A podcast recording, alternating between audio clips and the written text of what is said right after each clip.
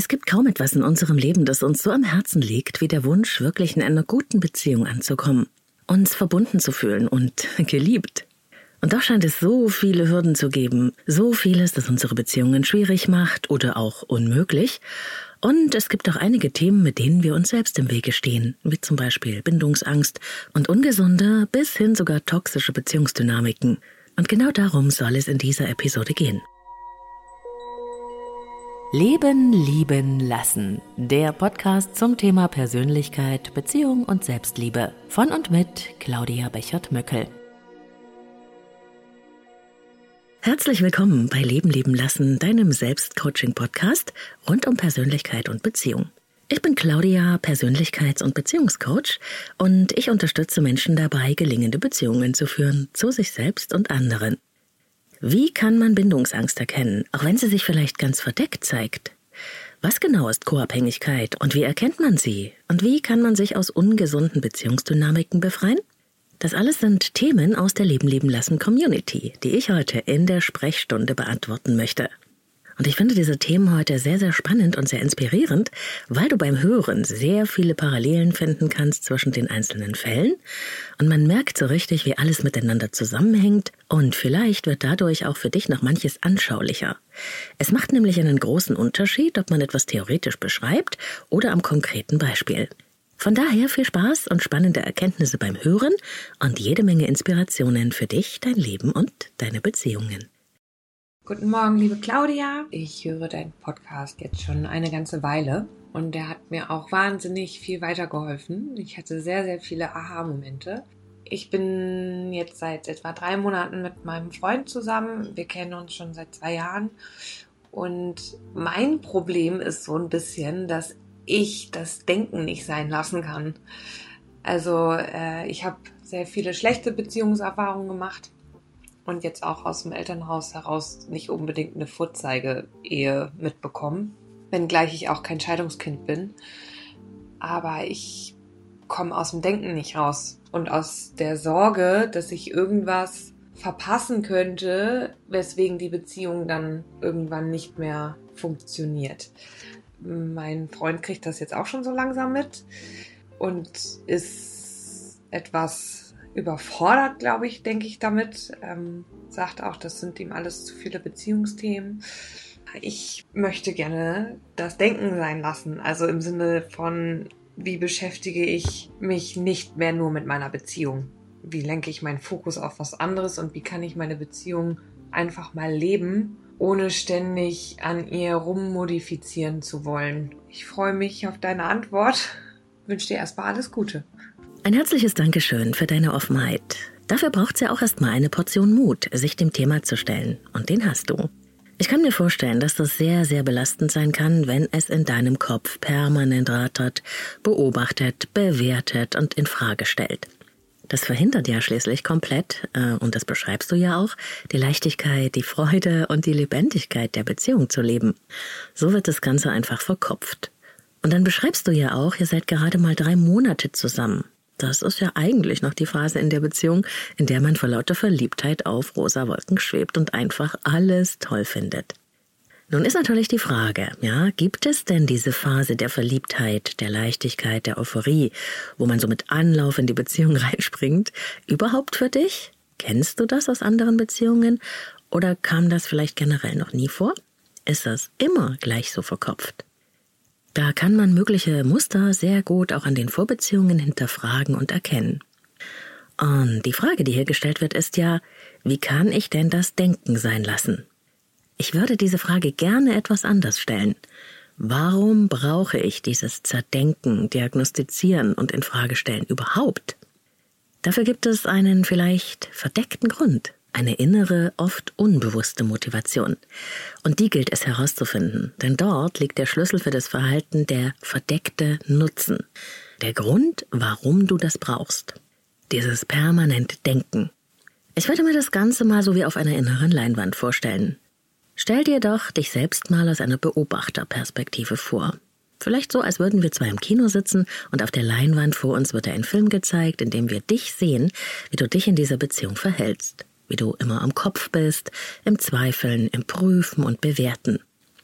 Und dann würden wir uns fragen, während wir diesen Film anschauen, was wird durch dieses Verhalten verhindert und was wird erzwungen? Wenn ich mir das beschriebene Verhalten vorstelle, so als Film, dann könnte man annehmen, ich spekuliere jetzt ganz einfach mal, durch das ständige Zerdenken wird verhindert, dass du dich wirklich auf die Beziehung einlassen kannst, dass du dich hineingibst, dich öffnest. Sich zu öffnen bedeutet ja auch, sich verletzlich zu machen und das ist natürlich nicht ganz ungefährlich für uns, denn es tut unendlich weh, wenn wir verletzt werden, und es kann deshalb auch alte Bindungswunden aufreißen, die wir möglicherweise schon aus unserer Lebensgeschichte mitgebracht haben. Und davon sprichst du ja auch, dass du schon mehrfach negative Beziehungserfahrungen gemacht hast. Wenn wir uns aber nicht öffnen, nicht wirklich einlassen, uns nicht in diese Beziehung hineingeben können, dann bleibt unser Wunsch nach echter Verbundenheit unerfüllt. Dann sind wir zwar in gewisser Weise safe, also geschützt vor neuen Verletzungen, aber wir bleiben eben auch innerlich einsam, also unverbunden. Ich habe schon eine ganze Folge darüber gemacht, weil das Thema Offenheit und Verletzlichkeit ähm, sehr gut erforscht ist. Brené Brown ist da eine Vorreiterin gewesen und es lohnt sich nochmal in diese Episode reinzuhören. Ich verlinke sie dir in den Show Notes.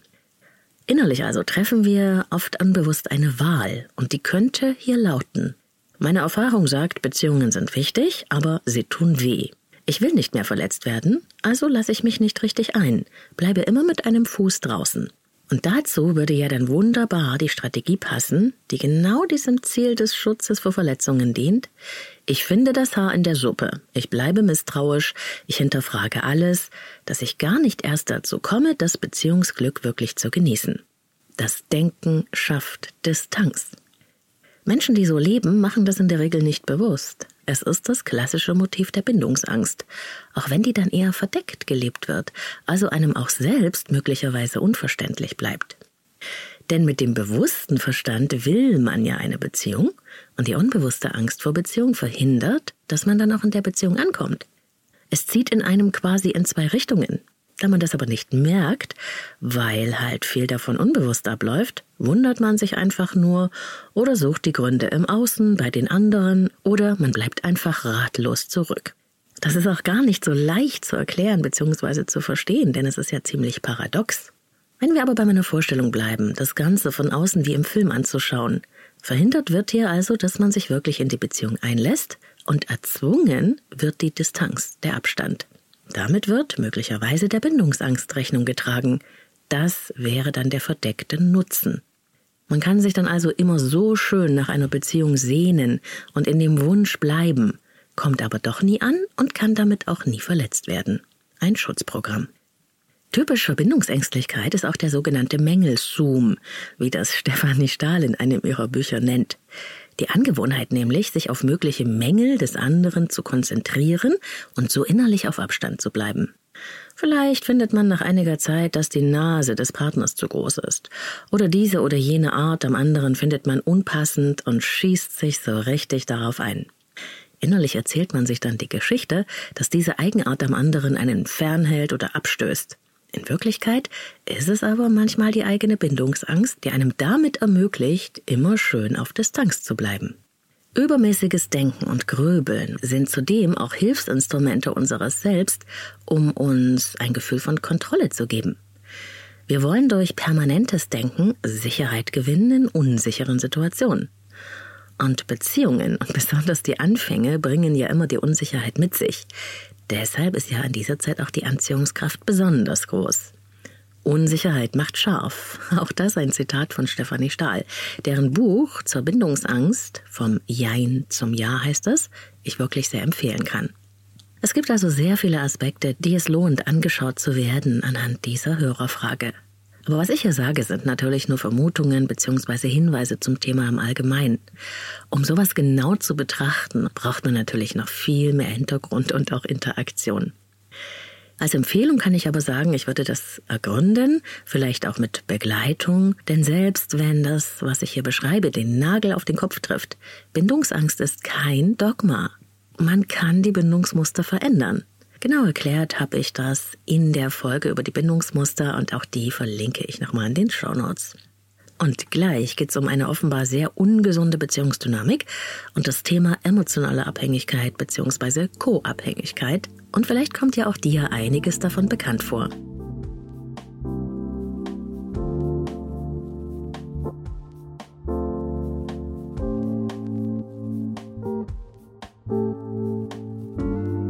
Ich bin seit zwölf Jahren mit meinem Partner zusammen. Ich bin mit 20 das erste Mal Mutter geworden und mit 21 das zweite Mal.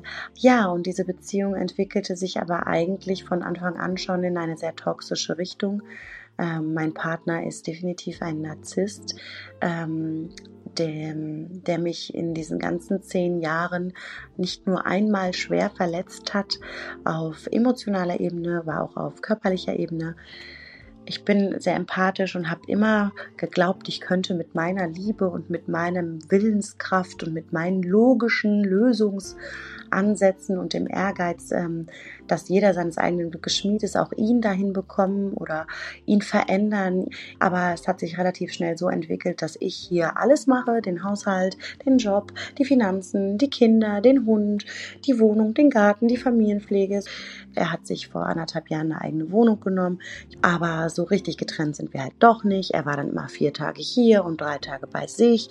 Und am Anfang habe ich das auch so hingenommen, weil ich mich halt aus dieser Beziehung auch einfach nie lösen lösen konnte.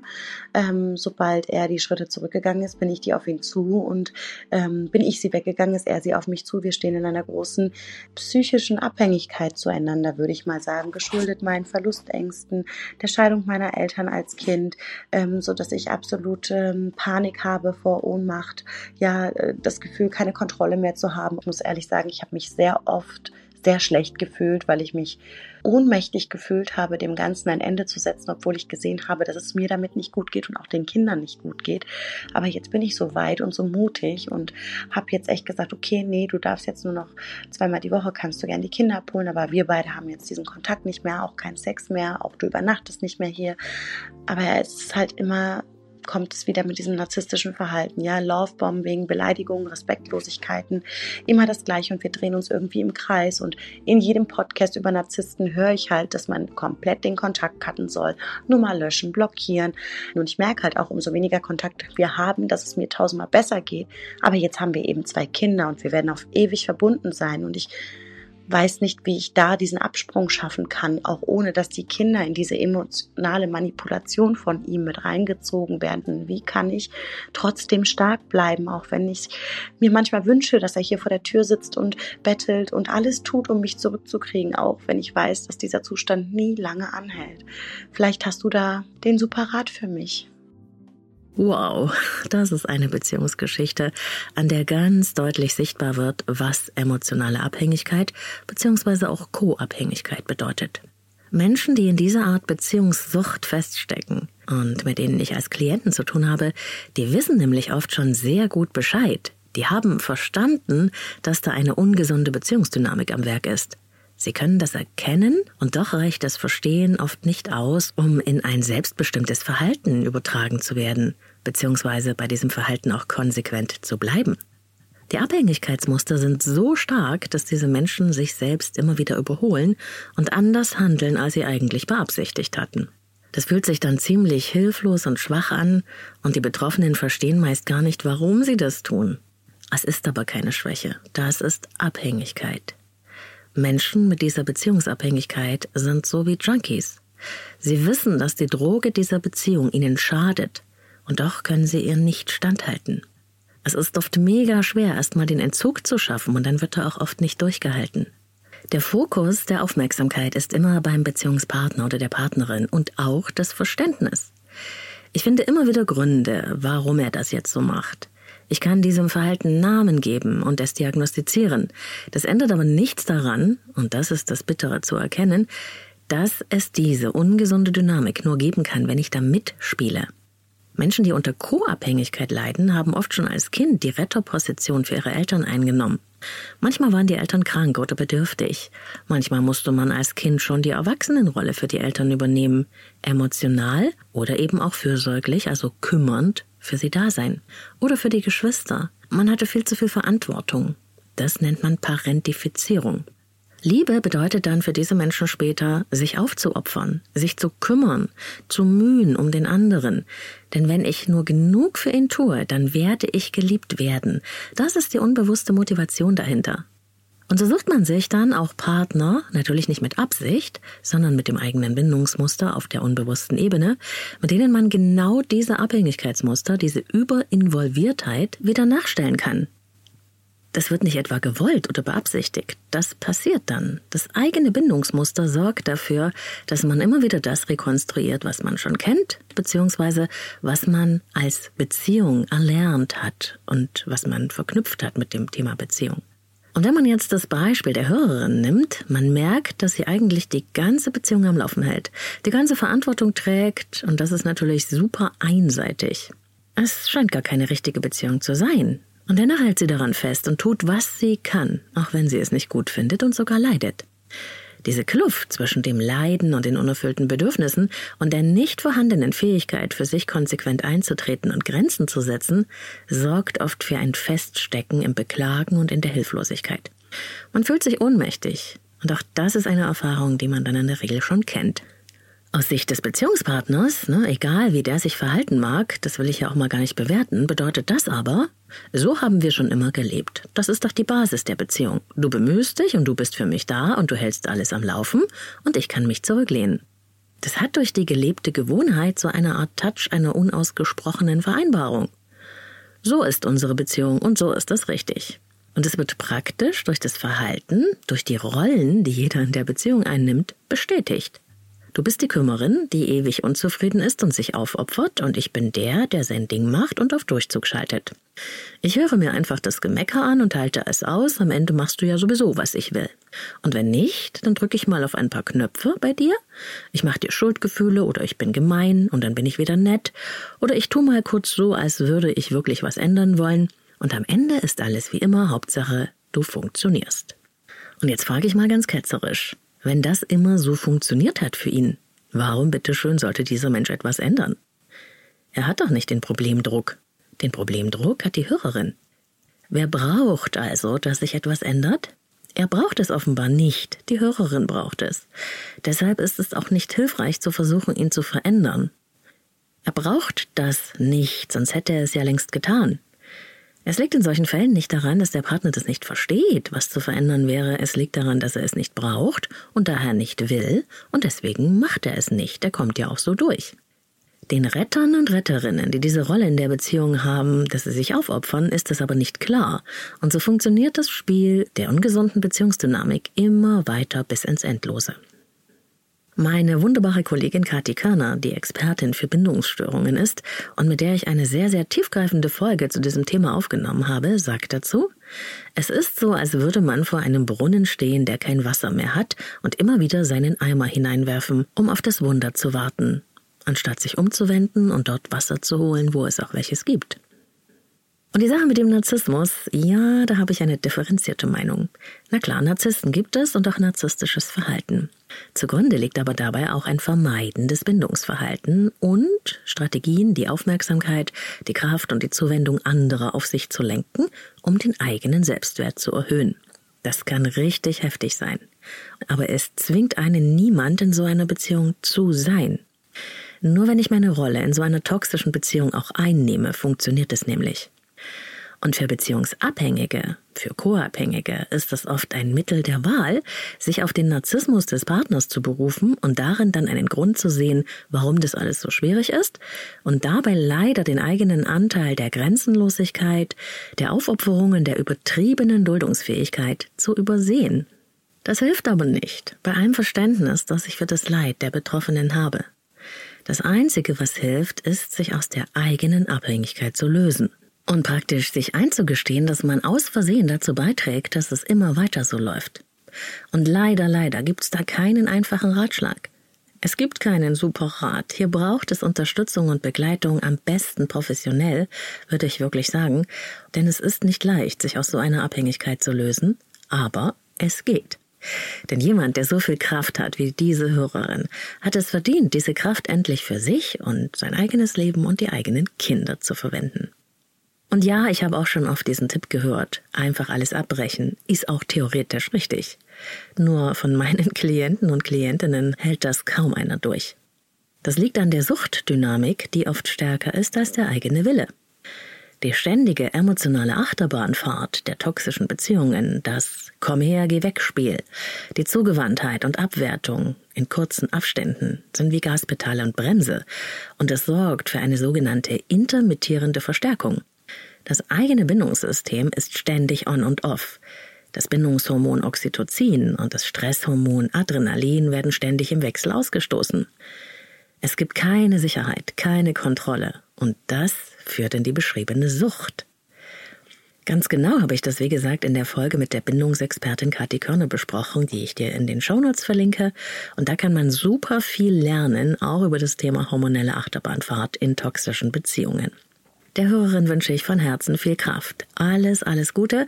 Und ich möchte noch sagen, zuerst ist es wichtig, dass du deine Abhängigkeit löst. Dann hast du auch die Kraft, dich schützend vor die Kinder zu stellen. Umgekehrt wird es eher schwierig. Alles Gute dafür. Du kannst das.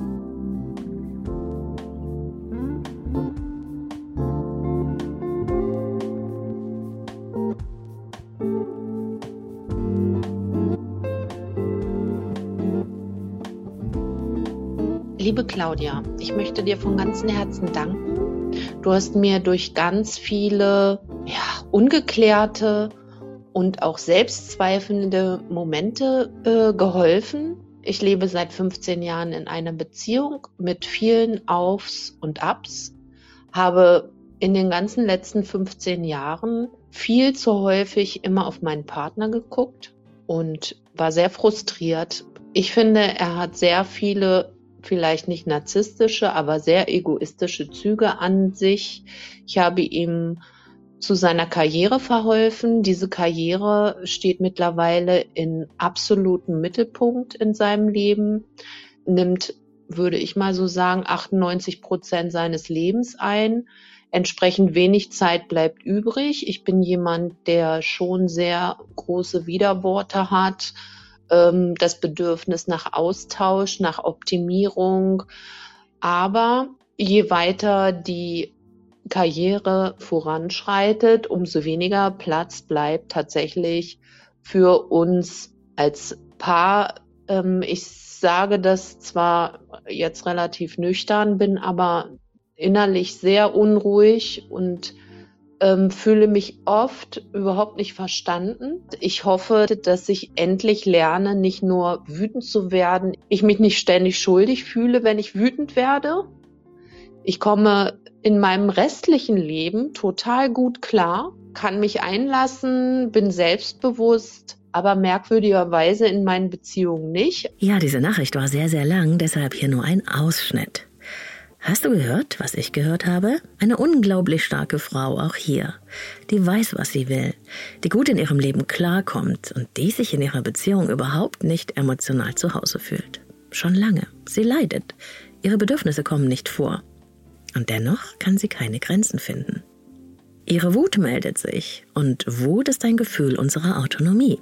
Es will uns darauf hinweisen, dass Grenzen überschritten sind, dass wir uns schlecht behandelt fühlen dass wir hier genau hinschauen dürfen, was nicht stimmt. Von daher ist die Wut wichtig als Gefühl. Wie wir sie kanalisieren oder zum Ausdruck bringen, das ist eine ganz, ganz andere Frage. Das kann gesund sein oder sehr destruktiv. Und genau wie die Wut brauchen wir, Achtung das Wort, die gesunde Aggression, nämlich unsere Grenzen auch zu verteidigen notfalls, für uns einzutreten, kämpferisch zu sein, wenn es sein muss, oder eben im härtesten Fall auch zu gehen. Trennungskompetenz, die Fähigkeit, etwas zu beenden, ist genauso wichtig wie unsere Fähigkeit zur Bindung. Menschen schauen mich oft mit großen Augen an bei dem Wort Trennungskompetenz. Aber wenn wir keine Fähigkeit haben, zu wissen, wann genug genug ist, wann wir uns lösen müssen, dann setzen andere Menschen unsere Grenzen fest und wir haben keinen Zugriff mehr darauf. Dann sind wir ohnmächtig und ausgeliefert. Dann kann im Prinzip ja jeder mit uns machen, was er will. Deshalb ist es so wichtig zu verstehen, dass sich binden nicht bedeutet um jeden Preis. sondern dass ich immer die Einzige bin, die die Verantwortung hat, für meine Bedürfnisse und Grenzen zu sorgen, wenn sie nicht beachtet werden und darauf hinzuweisen. Dass es Basics für mich in einer Beziehung gibt, die ich erwarten darf. Und wenn die nicht gelebt werden können, dann ist es wichtig, das zu adressieren, darüber zu sprechen, das auch mal einzufordern. Das passiert ja offenbar auch. Kommt dann aber nie was zurück, geht mein Partner nie darauf ein, dann muss ich mich ja fragen, okay, was mache ich jetzt mit dieser Nicht-Antwort? Fühle ich mich überhaupt geliebt? Und wie lange will ich denn noch betteln oder meckern oder jammern? Und ich muss mich fragen, ob das die Art von Beziehung ist, die ich die nächsten 30 Jahre haben will. Irgendwann ist ja auch das Vertrauen weg, wenn ich nicht gehört werde. Aber sich beschweren und wütend sein allein reicht nicht, wenn das Verhalten, das ich an den Tag lege, eine andere Sprache spricht. Oft ist es in solchen Beziehungen auch so, dass der Partner schon weiß, ach ja, jetzt meckert sie wieder, aber sie kriegt sich auch wieder ein und dann läuft sie wieder in der Spur. Und es liegt nie an der Arbeit, dass man keine Zeit hat, sich der Beziehung zuzuwenden. Das ist nur ein Alibi. Wenn ich mich zuwenden will, wird mich keine Arbeit der Welt abhalten. Am Anfang der Beziehung geht es ja auch. Und so hat es ja auch die Hörerin beschrieben. Es gibt immer Gründe, warum etwas nicht geht. Wenn wir etwas verändern wollen, dann werden wir Gründe finden, warum es geht. Auch hat mir die Hörerin in der Nachricht noch erzählt, dass ihr Partner kaum etwas von sich preisgibt, nichts von sich erzählt. Da geht offenbar jemand innerlich auf Distanz und vielleicht sind da auch Vermeidungsmuster Teil der eigenen Bindungsdynamik. Auch hier könnte es hilfreich sein, das eigene Bindungsmuster aus seiner Lebensgeschichte zu rekonstruieren um zu verstehen, warum kann ich in Beziehungen keine Grenzen setzen, auch wenn ich es sonst im Leben kann. Woher kenne ich das, dass ich wütend werde, aber hilflos bleibe, obwohl ich doch so viel Kraft habe? Wurden vielleicht früher schon meine Autonomiebedürfnisse sehr stark unterdrückt, weil ich vielleicht in einem eher autoritären Familiensystem aufgewachsen bin, mit einem emotional nicht verfügbaren Vater oder generell wenig emotionalen Eltern? Das sind nur Beispiele, aber sie sind sehr häufig anzutreffen. Meine Klienten staunen oft gar nicht schlecht, wenn wir die eigenen Beziehungsmuster aufzeichnen und rekonstruieren. Denn wenn wir die erkennen, können wir sie auch ändern. Solange sie für uns im Dunkeln bleiben, fahren sie uns wie ein automatisch fahrendes Auto immer wieder dorthin, wo wir in Beziehungen gar nicht hinwollen. Kennen wir aber unsere Muster, können wir in die Selbststeuerung übergehen. Aus Sicht der Hörerin würde ich darüber nachdenken, welche Werte und Bedürfnisse in einer Beziehung unverhandelbar sind, damit ich mich wohlfühlen kann. Also was brauche ich in einer Beziehung? Und das dann nochmal ansprechen und wenn gar nichts geht, überlegen, wie lange ich das noch aushalten will. Wir alle sind keine Opfer. Wir sind Gestalterinnen unseres Lebens. Durch das, was wir tun oder auch durch das, was wir nicht tun.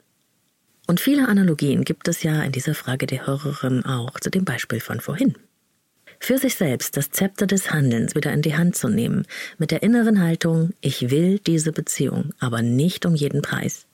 Dazu braucht es Mut und Eigenverantwortung und eine klare Entscheidung für sich selbst. Und es kann nicht schaden, sich dafür Unterstützung zu suchen.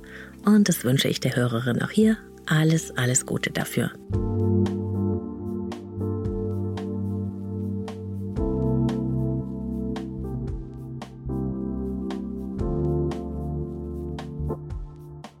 So, ihr Lieben, das war Folge 139 des Leben leben lassen Podcast. Ich freue mich, dass du dabei warst. Danke fürs Zuhören. Feedback zur Sendung via Instagram, Leben leben lassen Podcast, zwischen jedem Wort ein Unterstrich. Da findest du mich oder per Mail an claudia at leben-leben-lassen.de. Ich habe unglaublich viel wunderbare Post in letzter Zeit bekommen. Ganz, ganz herzliches Dankeschön an euch. Und ich kann ja mal verraten, da ich wieder mal eine Operation überstehen musste und sowohl Angst als auch Schmerzen hatte, hat es wirklich gut getan und mir richtig Kraft gegeben, was ihr mir so schreibt und dass ihr so viel aus diesem Podcast für euch mitnehmen könnt. Jemand hat mir sogar ein Gedicht geschrieben. Unfassbar. Und es hat sich auch gezeigt, dass es richtig viele Binge-Hörer und Hörerinnen offenbar gibt, die diesen Podcast sehr, sehr intensiv hören, alle Folgen kennen und manche sogar doppelt und dreifach hören. Also ihr Lieben, ich freue mich, auch wenn ich jetzt keine einzelnen Namen nenne oder was vorlese, ich meine euch alle. Hörerfragen beantworte ich einmal im Monat hier im Podcast. Du kannst mir deine Frage ganz anonym per Sprachnachricht senden. Den Link in die Sprechstunde, wo du deine Nachricht aufnehmen, abschicken kannst, findest du in den Show Notes. Teile diese Folge gerne mit Menschen, denen das helfen könnte. Über eure Sternebewertung auf Apple Podcasts und Spotify freue ich mich auch ganz, ganz dolle, denn das hilft mir noch viel mehr Hörer zu erreichen und die Leben lieben lassen Community noch größer zu machen. Wenn du gerne im Coaching mit mir an deinen Themen arbeiten möchtest, dann findest du alle Infos zur Zusammenarbeit im Vorfeld zum Nachlesen auf meiner Webseite leben-leben-lassen.de und dort kannst du auch dein Kennenlerngespräch vereinbaren übers Kontaktformular. Bitte eine Wartezeit mit einplanen. Ich arbeite mit Einzelklienten und Paaren, online und in Präsenz. Wenn du zum ersten Mal hier reinhörst und es gefällt dir, Abonnieren nicht vergessen und die Glocke drücken, damit du keine Folgen mehr verpasst. Ganz wichtig. Zum Schluss noch ein kurzer Ausblick auf die kommende Woche. Am Dienstag, also in zwei Tagen, gibt's eine Extra-Folge, die ich im Rahmen der Aktion Mash Up Against Cancer zum Breast Cancer Awareness Month Oktober mit Kim und Katrin vom Podcast Starke Frauen aufgenommen habe. Herausgekommen ist ein super interessantes und herziges Gespräch. Das möchte ich dir wirklich ans Herz legen, einfach weil es so wichtig ist und uns alle betrifft. Und in der Folge am kommenden Sonntag gibt's hier ein Interview mit der sehr, sehr bekannten Traumatherapeutin Dami Scharf, die die meisten von euch sicher kennen. Ein sehr tiefgehendes Gespräch. Ich freue mich schon sehr darauf und du hoffentlich auch. Alles Liebe bis dahin, wo und wann immer du mich hörst. Deine Claudia.